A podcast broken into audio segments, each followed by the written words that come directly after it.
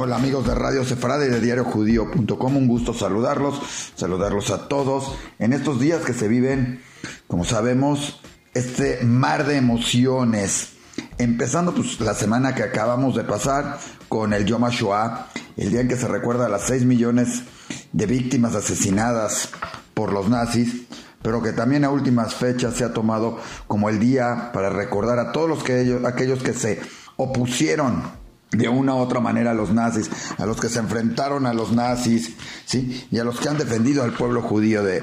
en, en esto. Fue así como se llevaron a cabo en la comunidad, primero el Yom HaShoah intercomunitario,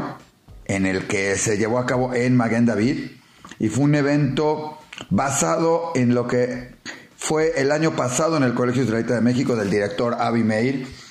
conjuntando la historia de tres judíos que a su forma vencieron a los nazis. Uno con su música, otro con su amor que resistió salvándose de los nazis y otro, un nadador famoso, que no nada más los derrotó antes de las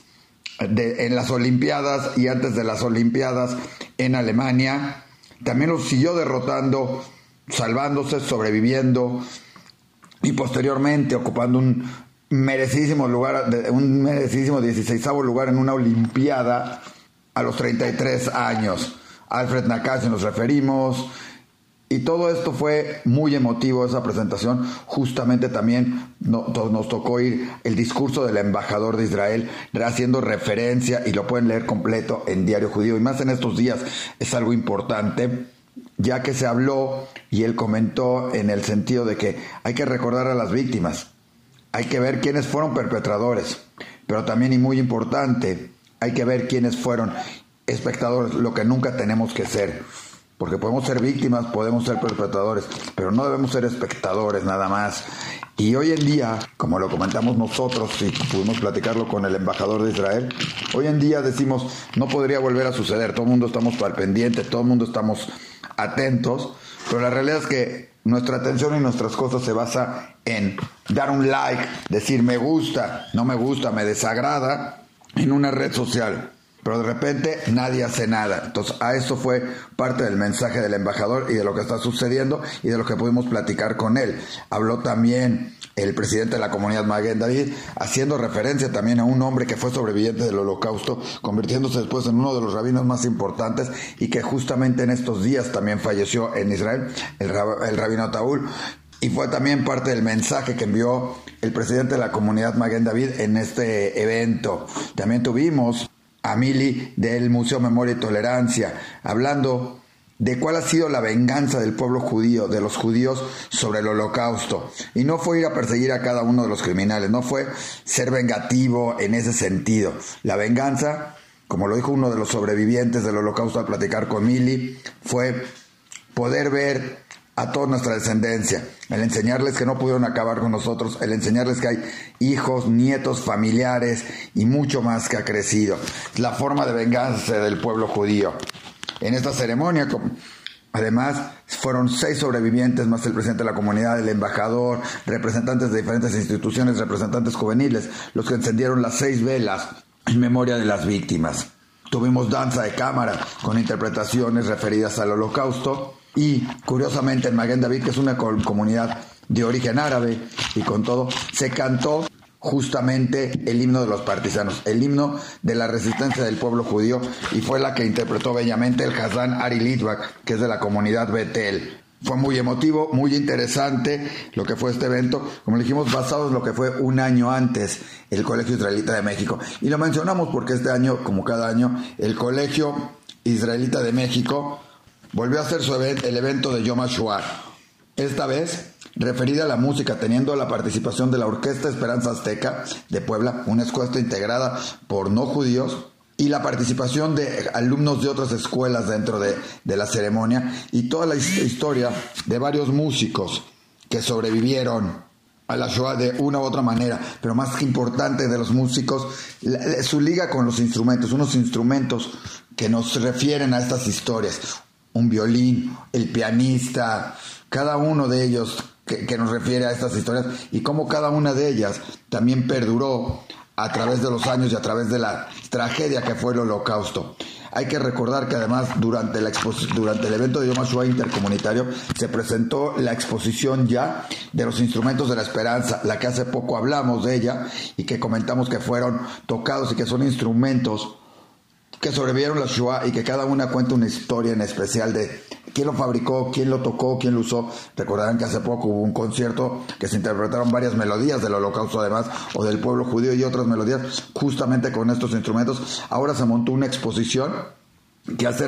que donde están esos instrumentos bien este, exhibidos, bien mostrados, pero le ha dado toda su explicación para que la gente la oiga, la escuche y conozca. Y a sugerencia, como comentamos ahí de Diario Judío, próximamente y probablemente, además de estar en la página de los instrumentos de la esperanza, probablemente estén también por ahí en los videos que la gente podrá ver junto al instrumento, los videos del evento donde se tocaron esos instrumentos. Lo comentamos porque, como dijimos, justamente en el evento del Colegio Israelita de México, en el Yom HaShoah, que, organizó el CIMORT, fue referido a estos instrumentos musicales o algunos instrumentos donde los niños interpretaron, los jóvenes contaron la historia de cada uno de estos sobrevivientes. Se tocó el Latikva con el nuevo coro formado por el Colegio Israelita de México, el Lomir Zingen, la canción de los partisanos con una entonación muy emotiva junto con un video. Los pueden disfrutar, todos estos momentos los pueden disfrutar en diariojudío.com. Se tocó también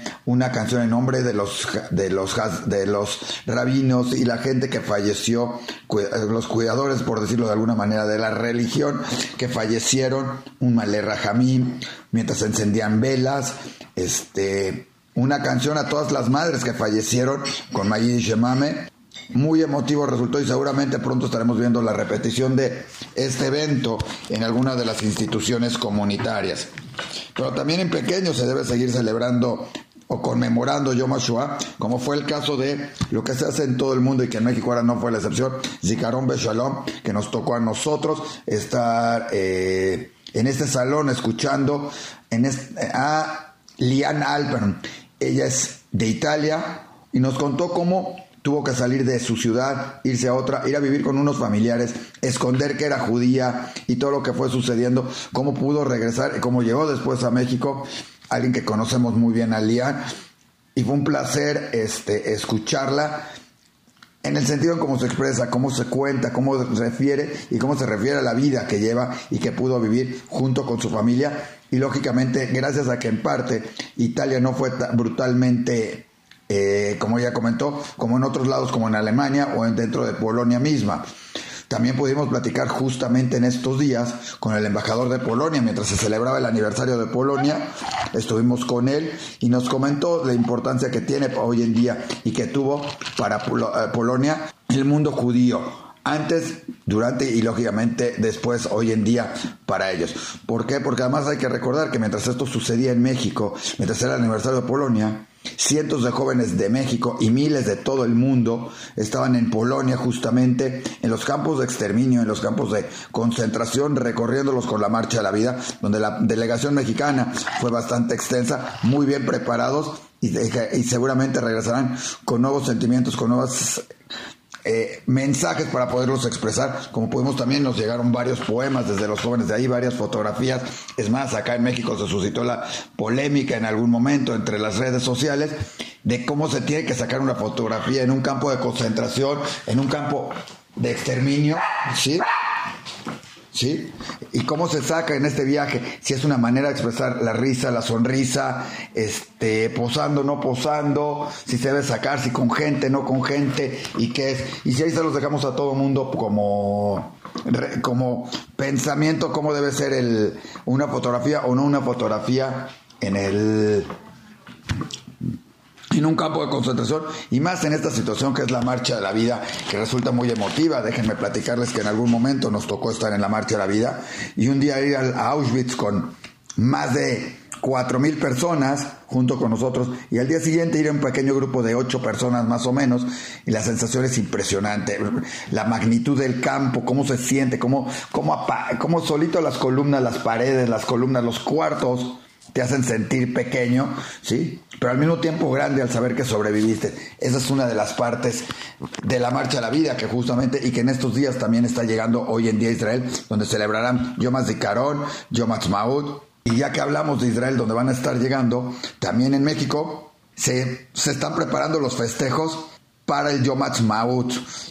que se hace cada año y para varios, y como es costumbre, desde que llegó el embajador Jonathan Pérez, al que ya le empezamos a despedirnos porque se va a ir desafortunadamente para acá, seguramente llegará algún otro muy buen embajador, pero Jonathan hizo una labor maravillosa, excelente, y parte de esto fue sacar los más de 65 años de conexión entre México e Israel y de muy buena relación, donde existe un tratado de libre comercio que se ha ido renovando, donde existen dos ciudades hermanadas con Israel y donde existe un gran interés comercial, político, social, cultural en todo esto. Y es lo que se está presentando ahora en el metro. El sistema de transporte en la Ciudad de México se va a presentar una exposición fotográfica en una de las estaciones principales de más transbordo, de más flujo,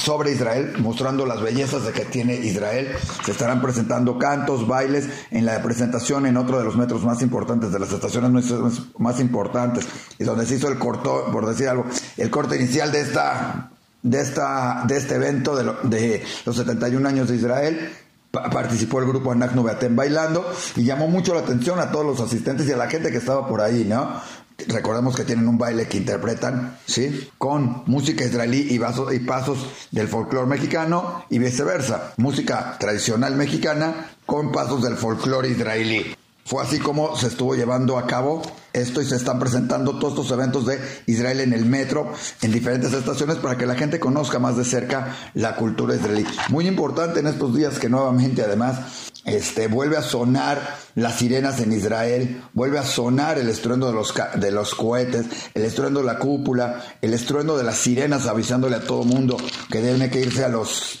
refugios, a los Miklatim, en la zona sur de Israel. Y es importante que el mundo conozca lo que está sucediendo, como más de 700 cohetes aproximadamente, aproximadamente 600, 700 cohetes han caído en dos días sobre Israel. México emitió un comunicado, más bien la comunidad judía de México emitió un comunicado, este mencionando y condenando estos ataques terroristas como se están conociendo, pues son contra población civil, son sin razón de ser, ¿sí? atacando a Israel.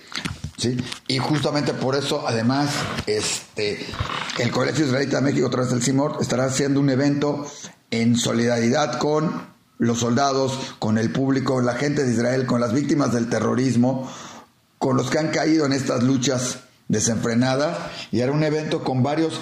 hijos de soldados que cayeron en estas guerras de Israel. Y es el evento, recordamos que el año pasado también tuvo un evento similar, este año tendrá otros hijos de soldados que contarán las historias de sus padres, de qué conocieron, cómo lo sintieron, qué sintieron de sus padres en todo momento es lo que tendrá. Y posteriormente se pasará al evento intercomunitario en memoria de Yom Carón de toda la comunidad este, de todas las escuelas de la red judía en el colegio israelita Yavne. Como verán, estaremos celebrando, haciendo varias actividades al respecto. Y posteriormente empezará el Yom Ha'atzmaut con un espectáculo traído de, desde Argentina, ¿sí? a Misrael High, presentado por la Keilash Kenazi para todo el mundo. Tal ha sido el éxito que se estará presentando en dos diferentes eh, días. celebrando el Yom Ha'atzmaut de esa manera y posteriormente pues tendremos también la, ceremonia oficial de Yom Ha'atzmaut que realiza o la fiesta oficial que, que realiza la embajada y en la que tendremos que escuchar el mensaje de despedida de este gran embajador que ha sido Jonathan Pérez pero también en estos días también estaremos escuchando de otros personales de su de esta delegación de Israel, de esta de esta embajada que estuvieron trabajando interna eh, muy fuerte en México haciendo muchas cosas y fortaleciendo las relaciones de México con Israel como como lo hemos comentado en infinidad de ocasiones. Realmente, como decimos, semanas de muchos sentimientos encontrados, Yom HaShoah, Yom HaZikaron, los ataques contra Israel, situaciones en el país, este la despedida de Jonathan Pellet, el festejo de Yom Ha'atzmaut, Yom HaZikaron, tener entre nosotros a hijos de soldados y así y así y así sucesivamente. Todo esto, lógicamente, para que ustedes también lo vivan, lo sientan, se emocionen, sufran con algunos, cuenten, disfruten, les llegue al corazón, lloren, lo pueden ver en diariojudío.com, a través también de Radio Sefarad. Y un saludo a todos desde acá, desde México, y muy pronto les estaremos comentando qué tal estuvieron todos estos eventos. Y lo próximo que está por venir, porque aquí la comunidad no se detiene. Y cada vez es más unida en todo este tipo de, de eventos. Cabe mencionar que además, recordando de algo, hablando esto de unidad, que en Guadalajara, donde hay dos instituciones comunitarias importantes o dos, una división de dos comunidades dentro de la misma comunidad judía, también hicieron lo mismo y llevaron a cabo un evento de Yom HaShoah intercomunitario, por decirlo, que volvió a reunir a muchas personas y familiares y próximamente estarán abriendo ahí una una organización juvenil como la Noara Tzioni, que abriría una, un Kena ya para unir y fortalecer a ambas comunidades o instituciones comunitarias en Guadalajara. Y lógicamente, como sucede con todas las demás comunidades de México, y de otros lados del mundo con los que siempre tiene muy buena relación y con los que además estaremos recibiendo ya casi en dos meses o cachito, julio estará empezando la macabiada aquí en México y donde tendremos la oportunidad de disfrutar la compañía de muchos hermanos de comunidades judías alrededor de América Latina y del mundo en general. Así que de información les seguiremos teniendo a todos ustedes. Nuevamente, un placer, un gusto y saludos a todos nuestros amigos de Radio Sefarad de diariojudío.com. Gracias.